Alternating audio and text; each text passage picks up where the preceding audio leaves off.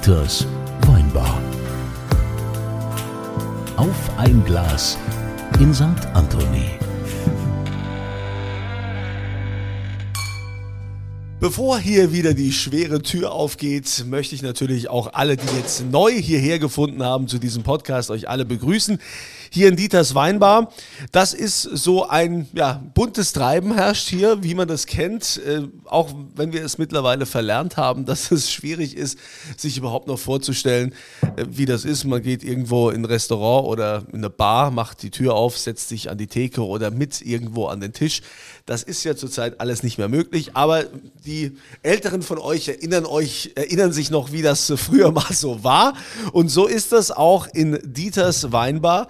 Da haben wir ganz eine Vielfalt von Gästen, wie das halt so ist, wenn sich Menschen treffen, die unterschiedlicher Herkunft sind, die unterschiedliche Geschichten haben. Und diese Geschichten, die wollen wir hier natürlich hören. Also geht auch jetzt wieder hier die schwere Tür auf und der Dieter fragt, Was wollt ihr denn trinken?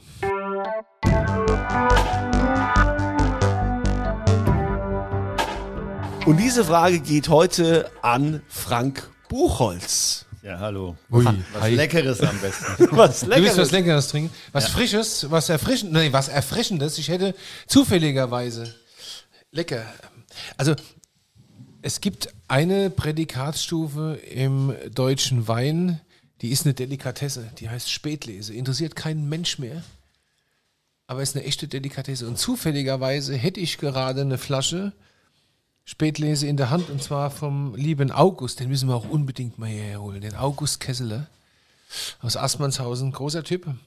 Rüdesheimberg, Schlossberg, Spätlese 2007. Schönes Jahr. Streite ich mich immer mit so einem Wein.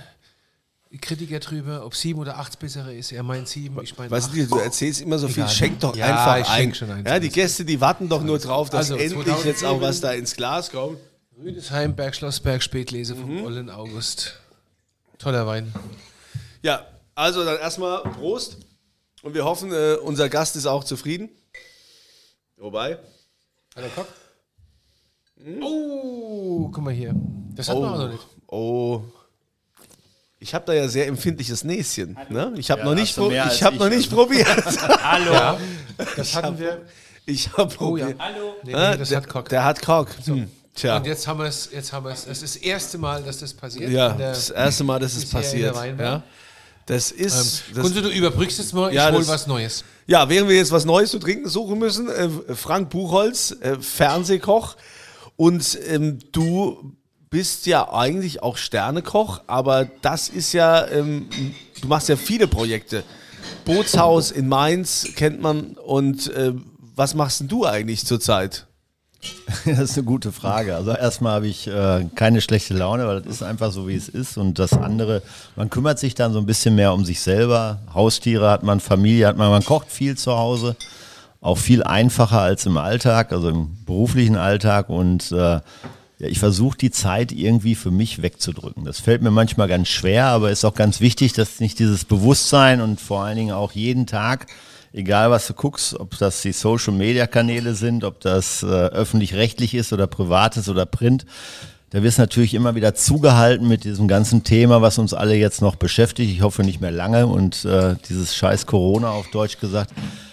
Das bremst mich jetzt ein bisschen. Auf der anderen Seite muss ich auch ganz ehrlich sagen, wenn ich dann als Mensch mal drüber nachdenke, nicht als Unternehmer oder Koch, dann äh, genieße ich das auch ein bisschen, weil ich hätte gar nicht gedacht, dass ich so lange eigentlich nur so in den Tag reindödel. in den Tag rein. Gut, das hast du jetzt äh, sehr charmant gesagt, aber ähm, es ist ja weitaus viel mehr, dass man natürlich auch als Unternehmer und natürlich auch mit Mitarbeiterverantwortung da ja schon viel mehr äh, mit sich zu tragen hat. Das kann man ja nicht einfach so, so wegdrücken.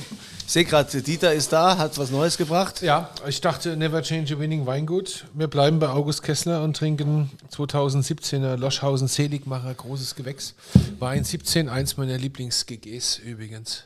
ich wollte jetzt unbedingt im Rheingau beim Olle August bleiben. Ja, ist ja gut. Das ist ja eigentlich, äh, Weil ich habe ihn so lieb. Ich mag das ist ja eigentlich auch äh, Rheinhessen letztendlich. Im Also- Endeffekt, ja, es links, ja alles zusammen. Vom, links und rechts vom großen Fluss. Also, Und tatsächlich sind wir Wohl. uns alles sehr nahe, ja. Stößchen. Wohl, sind wir mal gespannt. Also,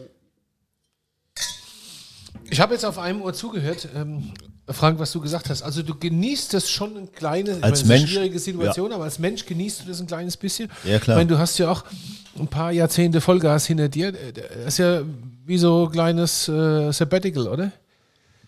Ja, also jetzt ist ein bisschen aufgezwungen. Also ich würde ja gerne auch Ja. ein bisschen verreisen. Also jetzt nicht fernreisen, aber in Europa mich ein bisschen äh, umorientieren oder mal Freunde besuchen in Italien und auch vielleicht den einen oder anderen Lieferanten, den man so persönlich zwar kennt, aber nicht bei dem vor Ort war. Das äh, kann man nicht so füllen. Das hätte ich natürlich mir mehr gewünscht, das mal zu machen. Aber auf der anderen Seite, ich als Mensch bin froh, dass ich jetzt einfach auch mal schlafen kann, wenn ich müde bin. Ne? Und äh, auch so viel, wie ich mag. Und meine Frau unterstützt mich da auch immer und sagt, äh, also nicht mal ein schlechtes Gewissen, sondern bleib liegen, wer weiß, wie lange du noch schlafen kannst. Ne?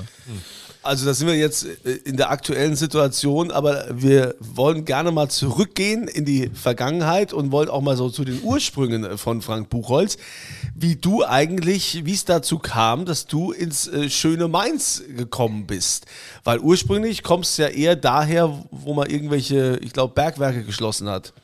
Ja, das ist ja, die Polen dürfen das noch, aber in Deutschland ist ja auch nicht verständlich, dass dann direkt zugemacht wurde. Ich komme aus dem Ruhrgebiet, bin äh, in Dortmund geboren, habe dann meine Ausbildung in Castrop-Rauxel gemacht. Das war damals auch ganz krass. Da gab es äh, zwei Sterne-Restaurants im ganzen Ruhrgebiet. Das war in äh, Hugenpott. Das, äh, diese Residenz Bülow und ähm, dann gab's, äh, das war ein Österreicher in der der Hugenpoet war in Essen, oder? in Essen, ja. Dann war, äh, dann war äh, der, die, warte mal, wie ist das, ein Casino Ronsieburg, da war ein Österreicher, der einen Stern gekocht hat und dann hat die Familie Stromberg, das ist so entfernte Verwandtschaft, also ein Cousin, der Bernhard Stromberg, der lebt nicht mehr von meiner Mutter gewesen und der hat dann so ein altes Offizierscasino, also so ein von dem von der Ruhrkohle AG mal gegründet und dann verkauft worden, weil das Landeseigentum war, LEG nannte sich das. Die haben damals eben zugesehen, dass der ganze Grundbesitz, der so ein bisschen pflegeintensiv war, an Privatleute abgestoßen wurde und ähm, da hat sich dann ein Herr Kesting an den Bernhard Stromberg gewandt, eine ganz alte gastronomische Familie aus Waltrop. Und der Bernhard Stromberg hat einen Küchenchef geholt aus Sylt. Und zwar den Franz Feckel und da haben die ein Sternerestaurant aufgemacht und ich durfte da lernen, weil wenn ich da nicht gelernt hätte, dann hätte ich, glaube ich, meine Ausbildung äh, gar nicht abgeschlossen und vor allen Dingen weiß ich gar nicht, ob ich mich im ganzen beruflichen Leben in diese Richtung orientiert hätte. Warum, was war da so besonders? Das war richtig Handarbeit. Also meine Eltern waren Autodidakten, die haben so eine Pizzeria gehabt und mein Vater hat damals schon beim Harald Wohlfahrt dann, also mein Ziehvater, der Salvi, und äh, der hat damals schon beim Harald Wohlfahrt so Soßenkurse gemacht, also nicht nur italienisch kochen, sondern er wusste, die Deutschen lieben auch Soßen. Und, äh, und die haben sich immer gewundert, warum ich 8 Uhr morgens zur Arbeit gefahren bin und nachts um 2 Uhr wiedergekommen bin. Mein Vater meinte dann charmanterweise, ob wir so langsam sind, aber das war einfach sehr zeitintensiv und hat auch sehr viel Spaß gemacht. Da wurde ich auch erst einmal fürs Leben so ein bisschen diszipliniert, ja. Das, also haben wir ja auch schon öfter gehört, dass hier auch Gäste waren bei uns in der Weimar, die sagen hier äh, zum Beispiel äh, wie, wie äh, Ralf Renzel, der also auch so die, die, die, äh, die französische Cuisine äh, kennengelernt hat und dann auch das deutsche Küchenwunder mit.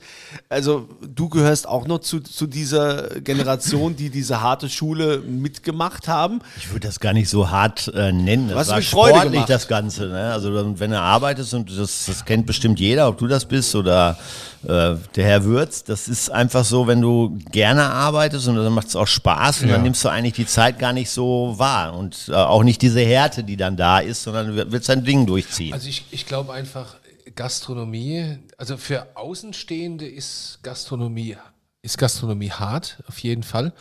Wenn du es lebst, merkst du es wahrscheinlich gar nicht.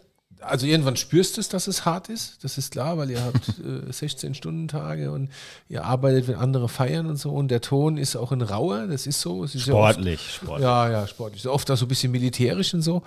Aber wenn du, deswegen glaube ich auch, dass du, die Gastronomie ist ein Metier, das musst du wollen. Da musst du, das musst du leben, das musst du atmen.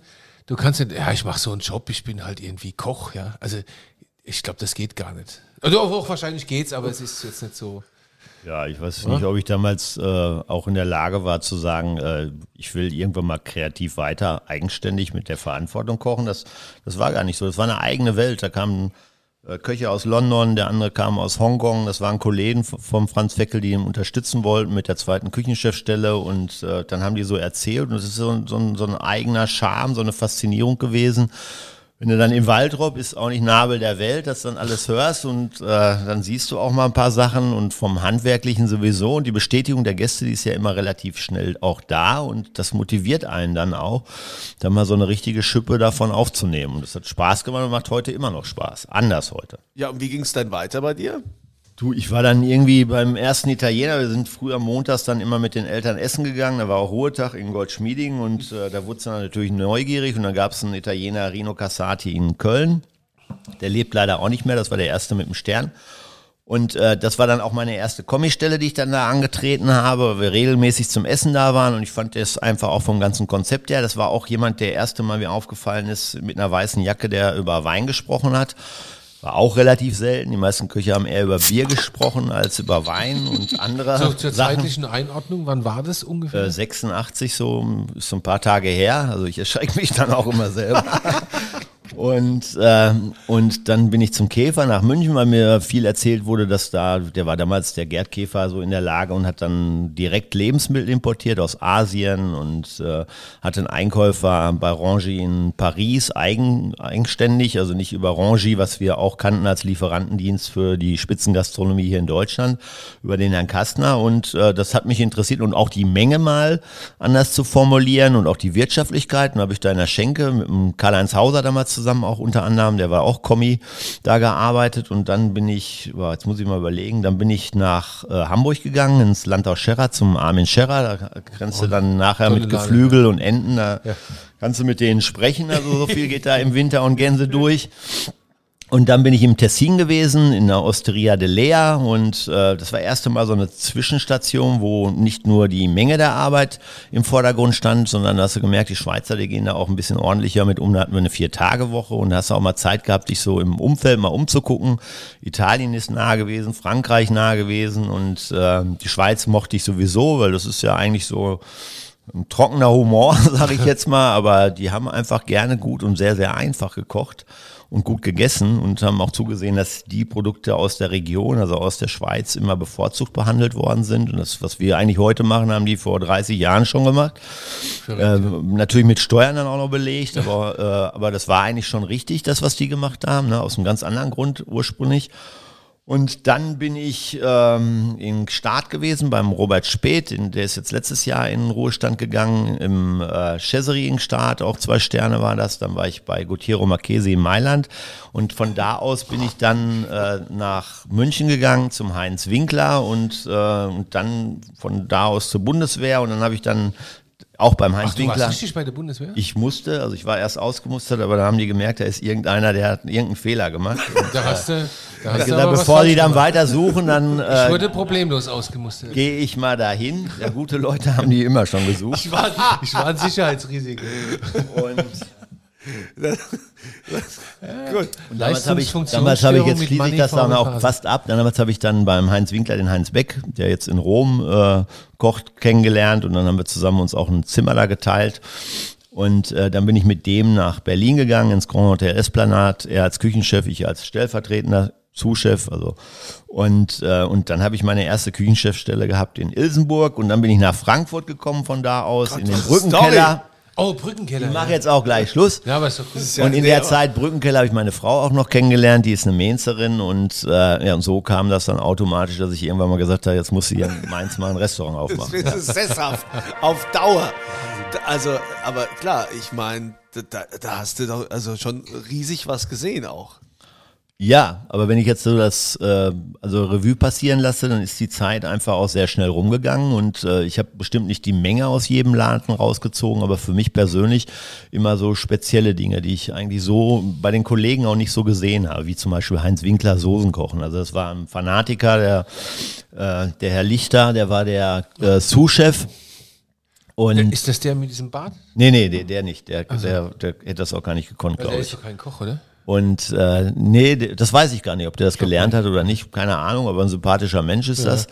Und, äh, und das war zum Beispiel diese Soße und diese Akribie, die Leute so zu sensibilisieren, dass man immer wieder an das Thema rangeht und mit mehreren probiert und nicht selber nur denkt, das wäre gut und dann immer mit Nuancen daran arbeitet. Und damals wurde eben auch noch zum Wein gekocht beim Heinz Winkler. Also wenn da Soßen abgeschmeckt worden sind und man wusste, die und die Weine sind jetzt da, dann hast du mit Reduktion von Madeira, Portwein, Weißwein, Wermut gearbeitet, tropfenweise, bis der Wein eigentlich im Vordergrund stand.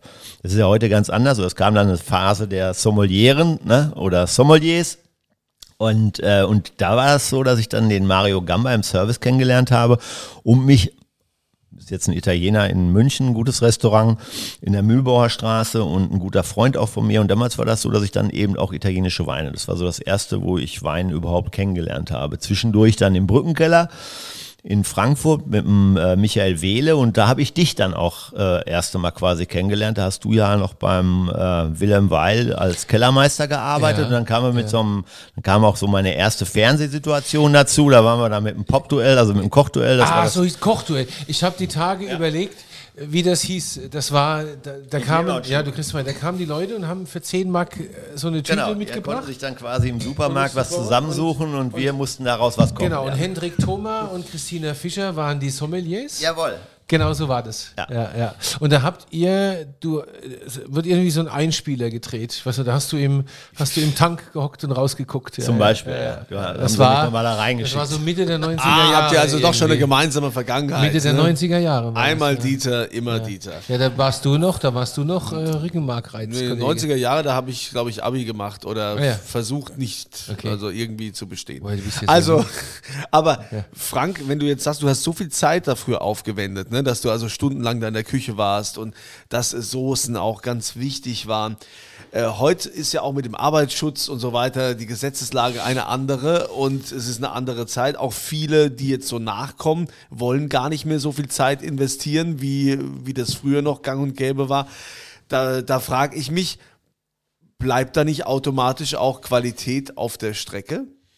Ja, wir haben ja damals auch viel weniger gewusst. Also da kamen ja viele Epochen dazu, ob das äh, die Spanier waren, die mit ganz neuen Techniken gearbeitet haben, ob das Feria Adrian war äh, und äh, das ist äh, Schockfroster und sous garn das sind alles so Themen, die sind ja dann irgendwo dazugekommen. Und wenn ein Küchenchef intelligent war, hat er die auch gerne genommen, um den Qualitätsstandard nicht nur zu steigern, sondern eigentlich auch zu halten mit weniger Mitarbeitern. Also einfach intelligenter mit dem ganzen Thema umzugehen. Und das ist die Ressource Zeit. Das ist eine Zutat, die können wir uns alle nicht kaufen. Und wenn man ganz ehrlich ist, ist das auch richtig, dass heute die Arbeitszeiten reglementierter betrachtet werden, sage ich jetzt mal, und dass die Leute einfach auch viel mehr äh, über Freizeit auch nachdenken, weil nur wenn ich ausgeglichen wieder hingehe, dann bin ich auch leistungsfähiger. Ne? Also ich befürworte das, auch wenn das für uns manchmal schwer darzustellen ist, äh, wenn dann die Gäste irgendwann mal auch den Preis zahlen, den das dann letztendlich diese Dienstleistung kosten muss.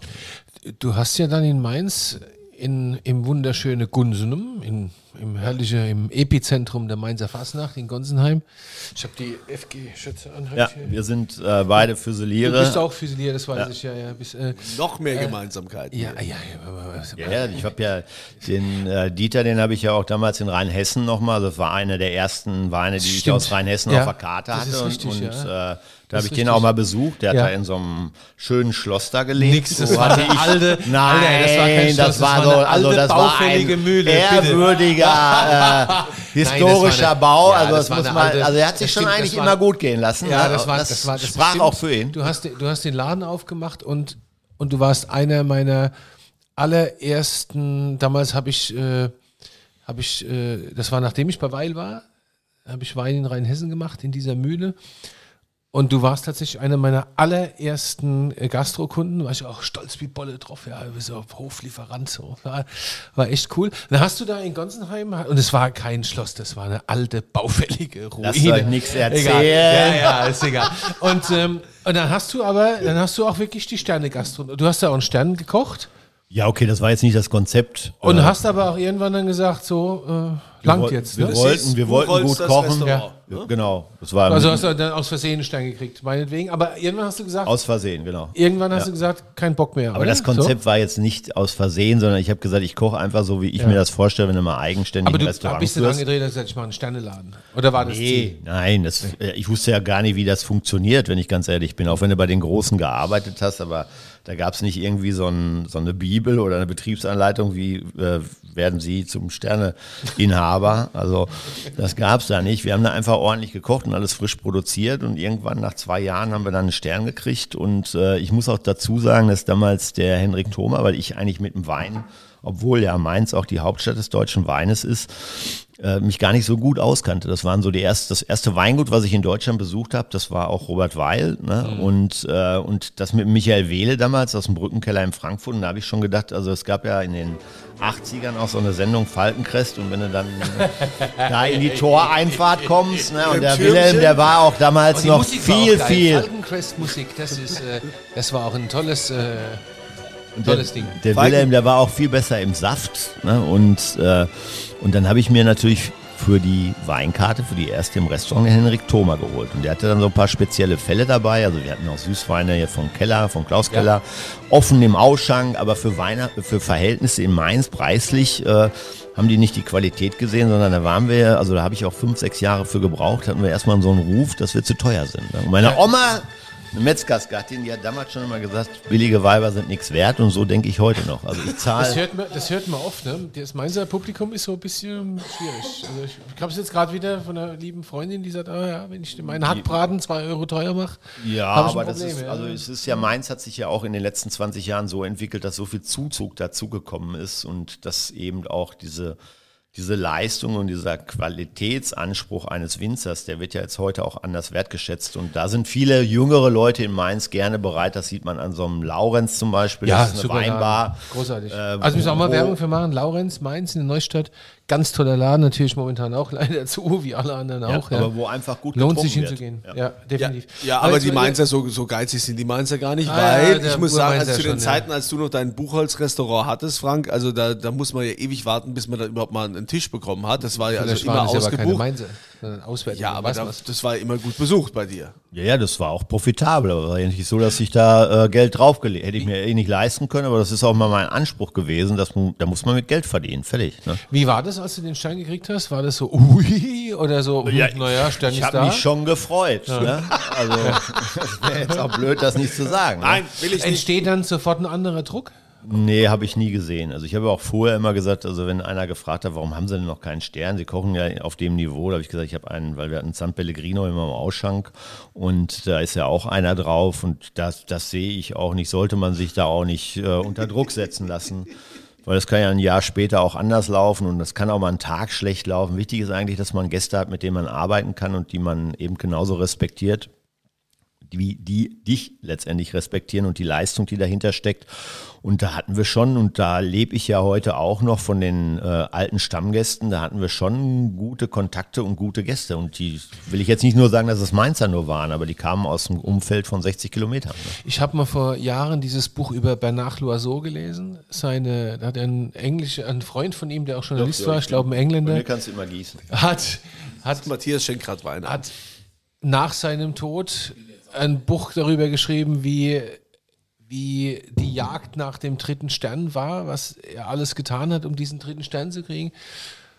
Was sich nicht schön angelesen hat, war wirklich, also es muss eine, eine fürchterliche Tortur gewesen sein. Am Ende ging es ja auch sehr tragisch aus mit dem Blason. Also ein Stern kann schon eine Last sein, oder? Ich denke mal, das liegt äh, immer an der Person, was für einen Anspruch einer hat. Und äh, ich war immer jemand, der emotional gekocht hat. Und das, diese Emotionalität hat mich da auch hingebracht, wo ich dann äh, am Ende war und äh, kriegst dann irgendwie in den Mund reingelegt, das wäre auch dann nach fünf, sechs Jahren wert, mal einen zweiten zu haben. Aber ich habe mir da keinen Druck machen lassen und ich habe mich da auch nicht zu sehr von diesen Schul Schulterklopfern beeinflussen lassen, sondern ich habe einfach mein Ding da durchgezogen. Und dann kam natürlich auch so nach fünf, sechs Jahren ein zweites Objekt dazu. Ich wollte immer ins Wasser, das ist das jetzige Bootshaus in Mainz. Da hatten wir ein bisschen mehr Schwierigkeiten, weil natürlich viele Leute dachten, das ist jetzt 30 Prozent günstiger und das ist das gleiche Niveau äh, wie Sterne. Und das finde ich auch immer blöd, dass die Leute das so unterschiedlich definieren. Also ein gutes, handgemachtes, mundgemachtes Essen, das ist Handwerk. Und das ist, das kannst du nicht unterscheiden und da kannst du auch nicht sagen, das eine ist mehr wert und das andere ist weniger wert, sondern das, das, das ist einfach schon von der Herkunft der Produkte, ob das jetzt Weine sind, die man zum Kochen nimmt oder auch zum Trinken und genauso, ob das der Finter Spargel ist, wenn du dann eine gute Qualität raussuchst, dann kostet die einfach Geld. Ne? Und äh, dieses Bewusstsein ist Gott sei Dank heute auch ein ganz anderes in der Bevölkerung und nicht nur in Mainz. Aber was ist denn dann passiert, dass dann irgendwann der Entschluss kam, dass du gesagt hast, also jetzt in Mainz-Gonsenheim, Buchholz, das Restaurant, das äh, betreibe ich nicht länger? Also ich muss sagen, das äh, ist der Ursprung eigentlich, als ich es eröffnet habe. Ich habe dann parallel dazu auch sehr viel Kochkurse gegeben. Das ist aus so einer Zeit, wo ich das für Essen und Trinken auch gemacht habe, als Leseservice entstanden, wo ich dann eben auch gemerkt habe, dass mir das auch sehr viel Spaß macht. Und dann noch einen zweiten Betrieb dazu, da muss man einfach sagen, es gibt Menschen, die können das, die können auch 50 Restaurants führen habe ich keine Struktur für, bin ich nicht. Ich bin immer da drin, äh, was ich dann auch gerade mache und wo mein Name draufsteht. Und ich wollte eben nach so vielen Jahren noch ein bisschen mehr Freiheit haben. Das hat sich nachher erwiesen. So viel Freiheit mehr ist es ja nicht, aber äh, es hat schon so, ich habe schon die Möglichkeit, da einfach auch mal andere Sachen in Angriff zu nehmen und mich einfach vielleicht auch ein bisschen mehr mit Gästen zu unterhalten, als nur irgendwann nach 16 Stunden aus der Küche zu hetzen, bevor die gehen und du riechst dann eben noch ein bisschen nach Küche, fühlt sich eigentlich gar nicht so wohl und möchtest mit denen auch mal eine Flasche Wein trinken und das soll nicht jedes, jedes Mal bis zwei, drei Uhr sein. Also dieses Kommunikative, das wollte ich eigentlich noch ein bisschen mehr leben und so habe ich dann irgendwann gesagt, okay, ich mache das Restaurant zu. Und äh, da in diesem alten Restaurant machen wir heute noch Kochkurse oder Familienfeiern, wo ich dann oder Weinabende äh, oder Mittage, wo wir Winzer einladen und äh, ich koche dann drei, vier Gänge, dann sind das 40 Personen und das mache ich dann mit einem Lehrling zusammen und das macht dann auch viel Spaß. Und natürlich weiß ich auch, wie das läuft. Bei vielen Kollegen sind dann nicht nur die Hüften kaputt, sondern die Leber auch und so weiter. Und ich wollte einfach mal ein bisschen Abstand von haben, weil ich denke, dass meine Kinder was noch von mir haben wollten und vor allem jetzt wichtigste ist eigentlich, ich wollte mal was von denen haben. Ne? Das lief ja immer so parallel. Meine Frau, die hat das auch super gemanagt. Also kann man sich gar nicht vorstellen, wenn ich heute die Frauen sehen, die, also das soll keiner missverstehen, aber die einfach nur zu Hause sind. Meine Frau, die war zu Hause für die Kinder und hat dann noch mitgearbeitet und äh, also das ist eine richtige harte Sau, sage ich jetzt mal. Und, äh, und da wollte ich einfach mal ein bisschen Zeit für haben. Ne? Der Sohnemann sitzt hier, ich weiß gar nicht, hat er genickt oder? Ja, er nickt. Er, er, er, nickt und sitzt da. Nickt, ja. Die Mama ja. ist die Hatte in dem Laden. Du hast ja auch zwischendurch hast du ähm, du warst ja auch viel im Fernsehen zu sehen, ne? Ist ja auch. Das ist ein also Fernsehkoch, wenn das einer zu mir sagt, dann fühle ich mich eigentlich nie geschmeichelt, sondern das ist eher so ein bisschen Sorry. Beleidigung. Sorry. Aber nein, ich kann, ich sagen, nein, nein, aber es ist ja eine Geschichte mit dem Tarek und dem. Äh, also wir haben. Da wart ihr zu dritt und habt so wirklich lustige Dinge gemacht. Was war das? Äh, das ist aber das auch schon zehn Jahre her oder so. Ja, noch nicht ganz. Das war für ZDF Neo, als sie noch ja, viele genau. Sachen ausprobiert ja, haben. Das, das war Beef Buddies. ja, genau. Das war ein das war der Tarek Rose und der Schakal genau, aus das war äh, Portugal. So, das war ja. so ein geiles Format. Das hat mir richtig gefallen. Das war so die Zeit, da ging das Toll. auch, wo dieses, dieser Grillboom oder dieser Barbecue Boom in Deutschland losging. Ne? Und das hat auch sehr viel Spaß gemacht, also wirklich viel Spaß. Aber es war auch nicht unanstrengend. Also mhm. wenn du den ganzen Tag so nur draußen bist, nur frierst, also das bist du ja eigentlich gar nicht als Küchenbulle gewohnt. Da ist immer schön warm und kuschelig. Ihr habt ne? ja auch ganz extreme Dinge gemacht. Also alles ja. haben wir gemacht. Ja. Wir durften auch alles ja, machen. Das war auch das Schöne, also dieses Vertrauen von ZDF und äh, Endemol hat das damals produziert. Und äh, was habe ich jetzt noch da gemacht? ARD-Buffet als Experte habe ich viele Jahre gemacht und äh, das Kochduell. Jetzt mache ich mit dem Björn Freitag aktuell auch wieder was, was sehr viel mit Landschaft und Natur und äh, Männerfreundschaft zu tun hat. Das ist äh, lecker an Bord beim WDR. Das ist sehr erfolgreich. Da drehen wir jetzt ab Juni die neue Staffel, die dann im Oktober ausgestrahlt wird. Ne? Das ist dann montagsabend. Also jetzt Unterhaltung ist das schon eher, obwohl ich mich jetzt nicht so unterhaltsam finde. Aber das Schöne ist einfach, dass es in Deutschland angekommen ist, dass nicht nur die Landschaft schön ist, sondern alles, was die Leute aus der Landschaft rausholen.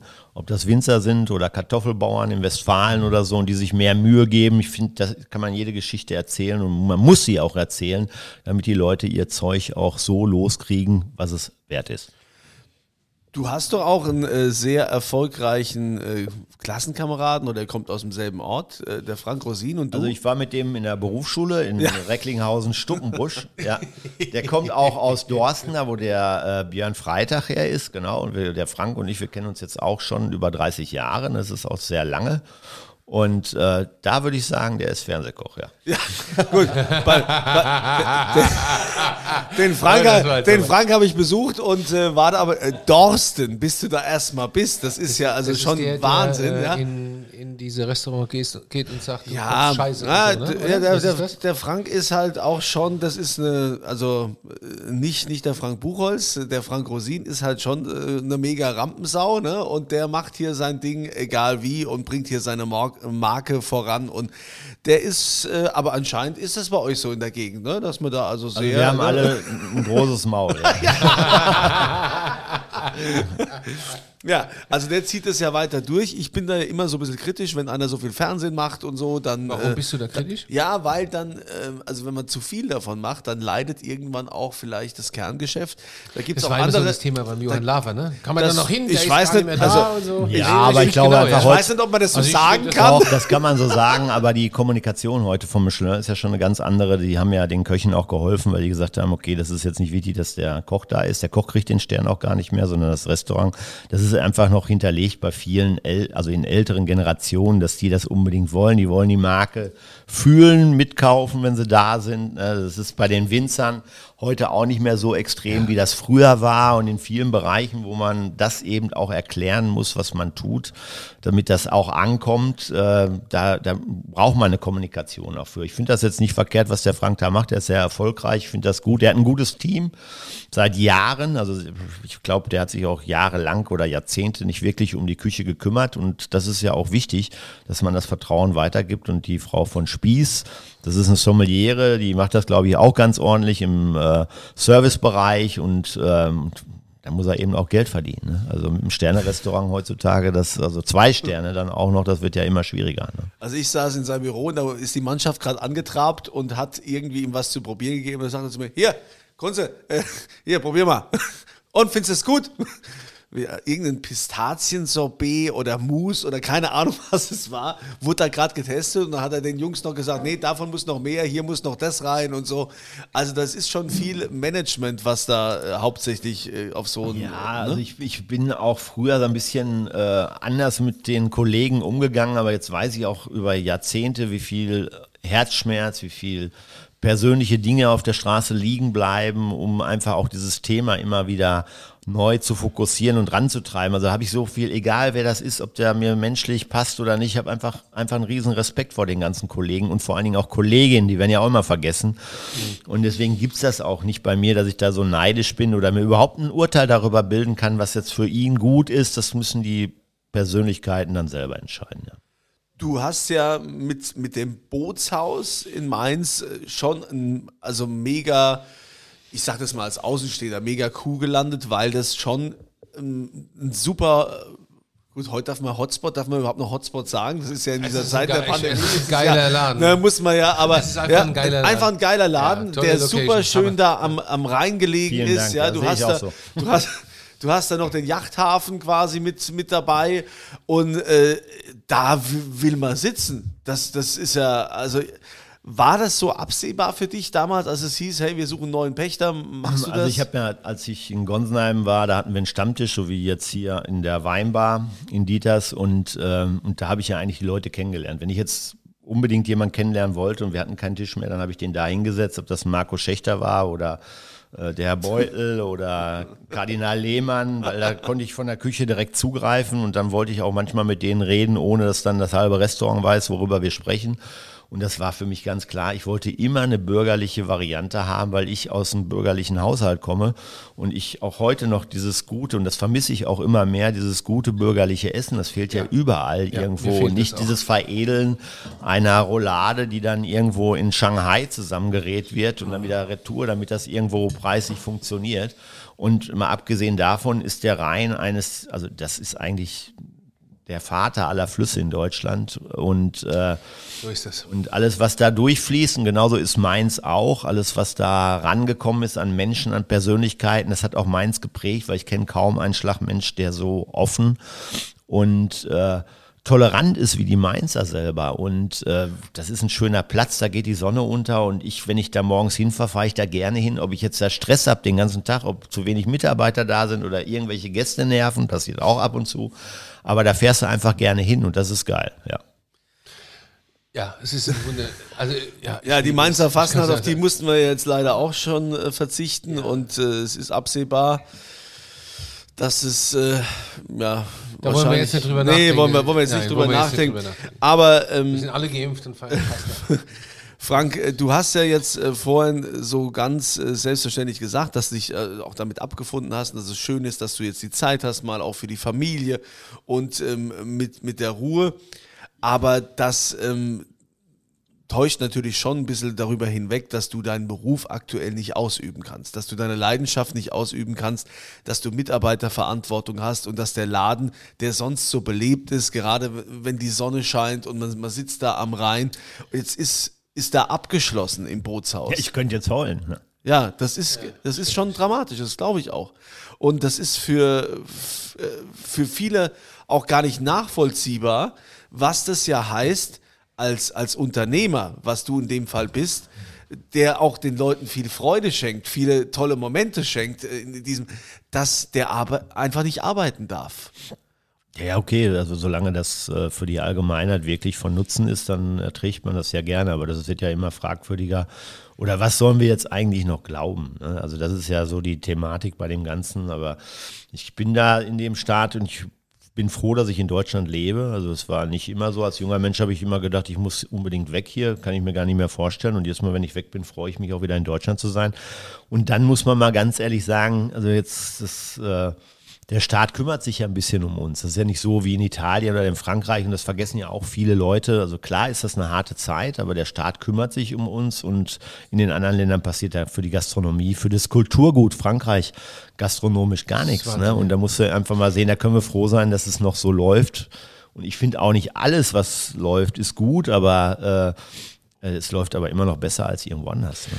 Also ich, ich ähm, muss auch sagen, ich werde auch mittlerweile sehr emotional, weil ich habe, ich bin 52 Jahre alt, ich bin in der Zeit geboren, die äh, völlig beschwerdefrei war vom Prinzip. Ich bin 1968 geboren, ich bin in der Zeit des Wohlstands groß geworden. Äh, ich komme aus so einer Bildungsbürger-Mittelschichtfamilie, alles war easy, man hat an den, man hatte tiefstes Vertrauen in den Staat und in die Politik. Und ich muss tatsächlich sagen, seit ein paar Monate, ich habe am Anfang der Pandemie dachte, es kann nichts passieren, ist alles gut. Ich habe großes Vertrauen auch zur Frau Merkel, weil die muss nicht mehr gewählt werden, ist alles Bombe, die wird es richtig entscheiden. Und ich weiß gar nicht, ob, aber wir sind in der Kneipe, das Thema kann man in der Kneipe besprechen.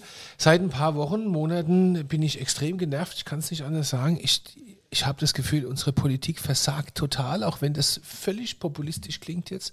Es gibt kein Konzept, es gibt keinen Plan. Der Staat funktioniert, das ist das, was mich extrem beruhigt. Der Staat funktioniert unabhängig von der Politik. Ja, also du, meinst äh, die Gerichte.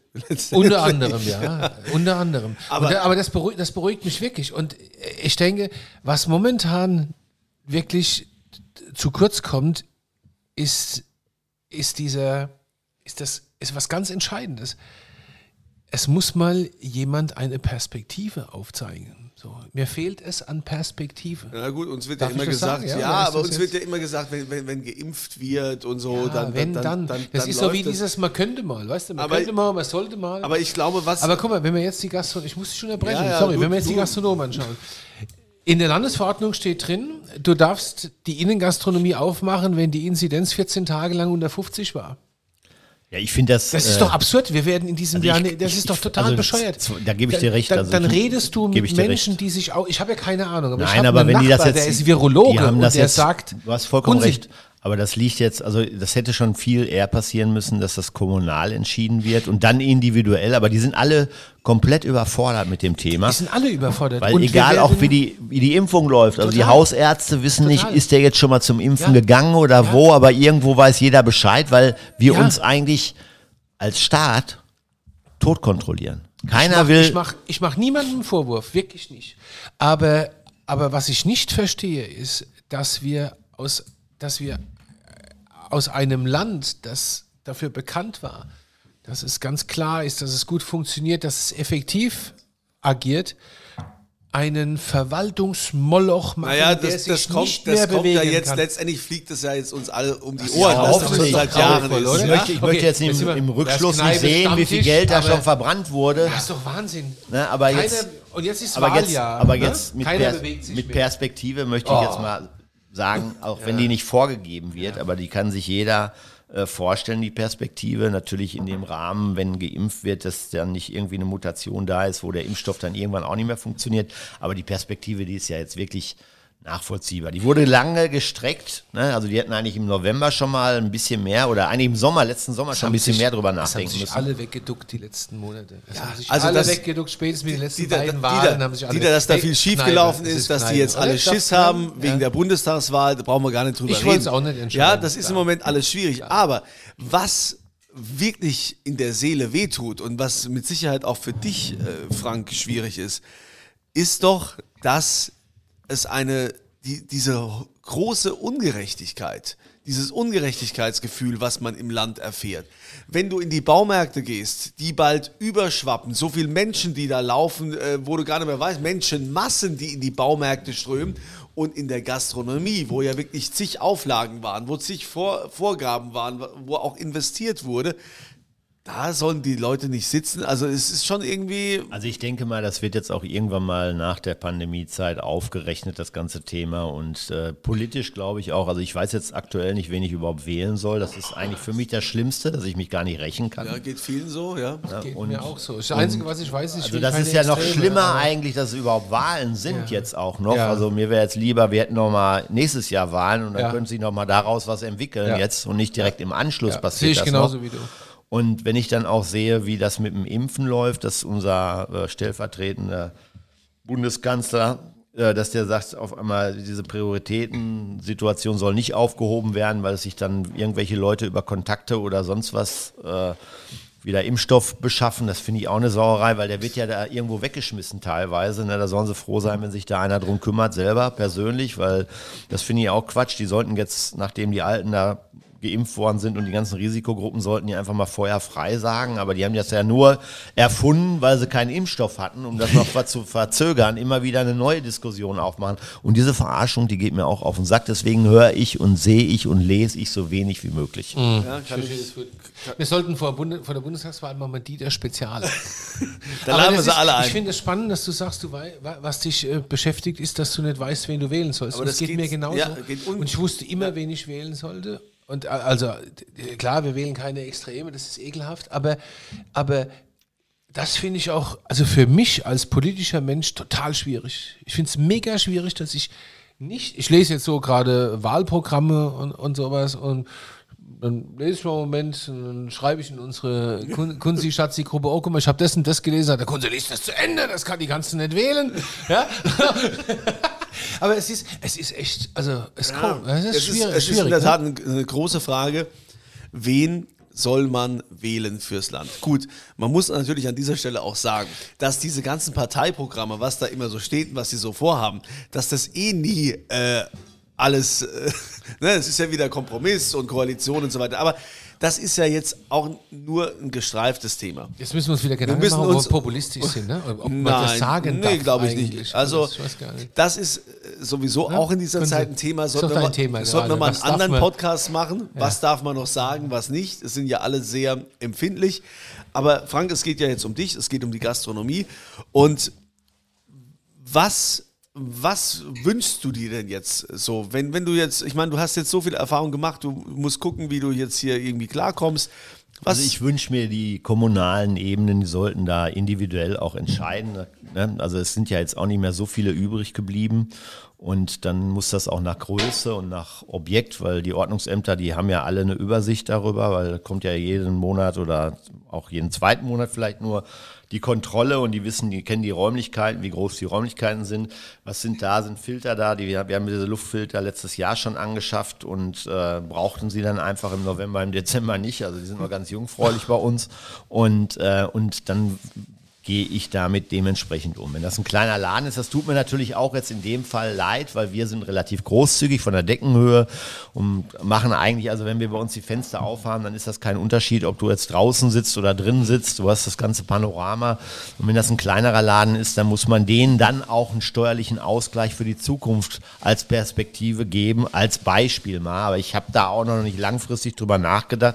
Aber erstmal sollten die ein bisschen individueller mit dem ganzen Thema umgehen. Wir organisieren wenn wir wieder aufhaben, eine Teststation direkt bei uns vor der Tür. Das mache ich mit einem befreundeten Apotheker zusammen und äh, dass wir da auch die Gäste so frei wie möglich wieder wirken lassen, dass sie sich als Gäste fühlen, weil ich glaube, da ist jetzt auch der Druck da. Also den habe ich jetzt auch immer mehr. Und deswegen jetzt diese Außensaison, die muss jetzt so schnell wie möglich eröffnet werden. Und dann in dem Schulterschluss, wenn wir im Juli dann wirklich meistens also die meisten 60 Prozent dann oder 60 Millionen, die dann geimpft sind angeblich, äh, dann kann man auch innen wieder öffnen. Aber länger das zu verzögern und da bleiben ja sowieso viele Gastronomen auf der Strecke, die gar keine Außenflächen ja. haben. Die schaffen das wahrscheinlich bis Dezember, November gar nicht. Die brauchen dann eine Unterstützung, Hilfe, vier als nächstes. Und nicht, das muss jetzt abgebrochen werden. Ich verstehe gar nicht, dass diese Diskussion momentan gar nicht geführt wird, sondern die müssen die jetzt schon eigentlich intern führen.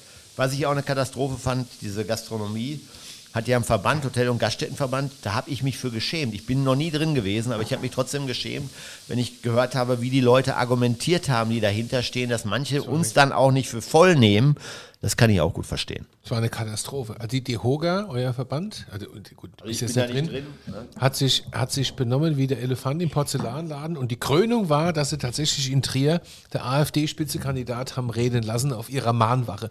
Also da war es dann ganz vorbei. Ja. Also es ist wirklich unglaublich, völlig unreflektiert. Also ähm, ja, es wird emotional, wir, Ich merke es, aber was, was wir ja. auf alle Fälle alle wieder lernen müssen und ich glaube, das wird auch eine Schwierigkeit sein, dass gar keiner mehr weiß mittlerweile. Wie waren das noch im Restaurant? Du hast da gesessen, bist, bist bedient worden, hast dir was, hast dir was gewünscht. Das ist auch unsere Mitarbeiter das, müssen das auch wieder lernen. Ne? Also das ist, ich weiß es genau, strömen jede Nacht davon. Das ist äh, so, ja, das, man ist es ja auch mit anderen zusammenzusitzen, dass da auch mehrere mit dir am Tisch sitzen, dass man, dass man in Gesellschaft ist.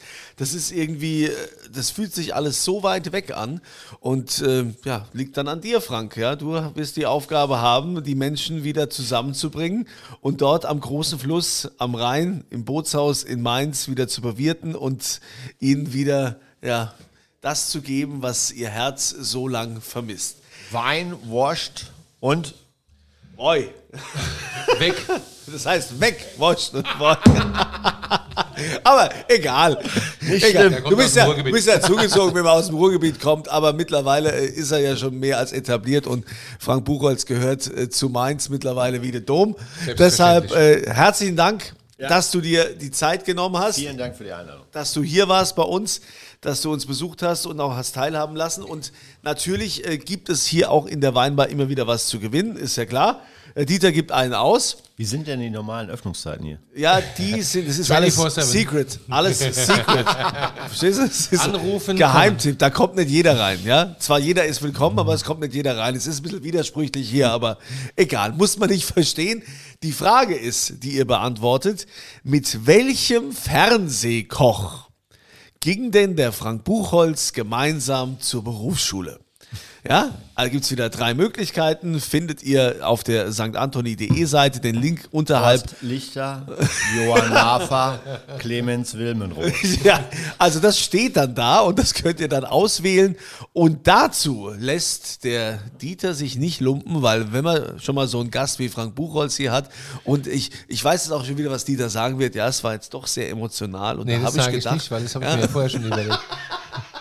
So, was gibt's denn? Ja, es gibt natürlich was. Es muss jetzt was aus den 90ern geben, weil ich, mir ist die, der Name der Sendung nicht mehr eingefallen, aber jetzt haben wir es ja. Pop-Duell. Genau. Und äh, deswegen bin ich, steige ich tief in die Schatzkammer und es gibt dreimal eine Flasche 1998 Hipping Spätlese. Also Leo. ist das dein Jahrgang? Jahrgang deines Sohnes. Noch jünger. Noch jünger, Jesus. Okay. Also, ihr macht mit, äh, geht da quasi auf den Link auf die St. Anthony-Seite mit dem Podcast. Wie gesagt, unterhalb äh, des, äh, der aktuellen Episode findet ihr das. Vielen Dank, dass ihr mit dabei wart. Ähm, wir hoffen, dass es informativ war und dass wir euch ein bisschen zum Nachdenken anregen konnten. Ja, und emotional, ne? Beim Ja, Frank haben wir uns schon bedankt. Frank, es gibt natürlich noch was zu trinken. Ich sehe, dein Glas ist schon wieder leer. Was ist denn hier los im Service? Was ist denn hier los? Wer schläft denn hier? Es weiß keiner was. Ja, Dieter, du musst entscheiden, was es nichts zu trinken gibt. Du musst wieder was holen. Ja, aber gut. In der Zeit sagen wir jetzt erstmal Tschüss, bis zum nächsten Mal und ihr seid dann hoffentlich wieder, seid wieder mit dabei, wenn ihr die schwere Tür aufgeht und Dieter fragt. Ihr trinkt alle viel zu viel. Was wollt ihr denn trinken?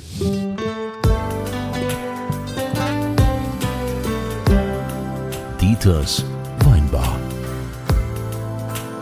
Auf ein Glas in St. Anthony.